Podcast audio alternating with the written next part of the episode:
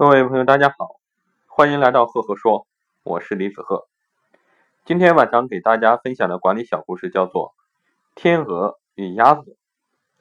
天鹅喜欢上了鸭子，它们在地上生活。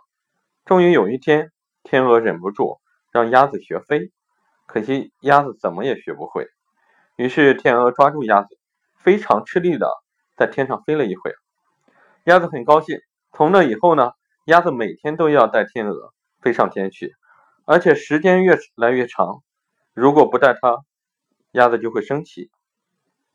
天鹅因为爱着鸭子，虽然身心俱备啊，却依然会答应。有一天，在天上的时候啊，天鹅突然低下头，深深的吻了吻鸭子，然后松开了抓住鸭子的手。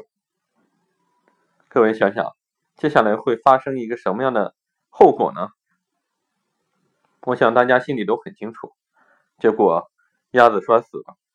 那大家听到这里，你会有个什么样的感受呢？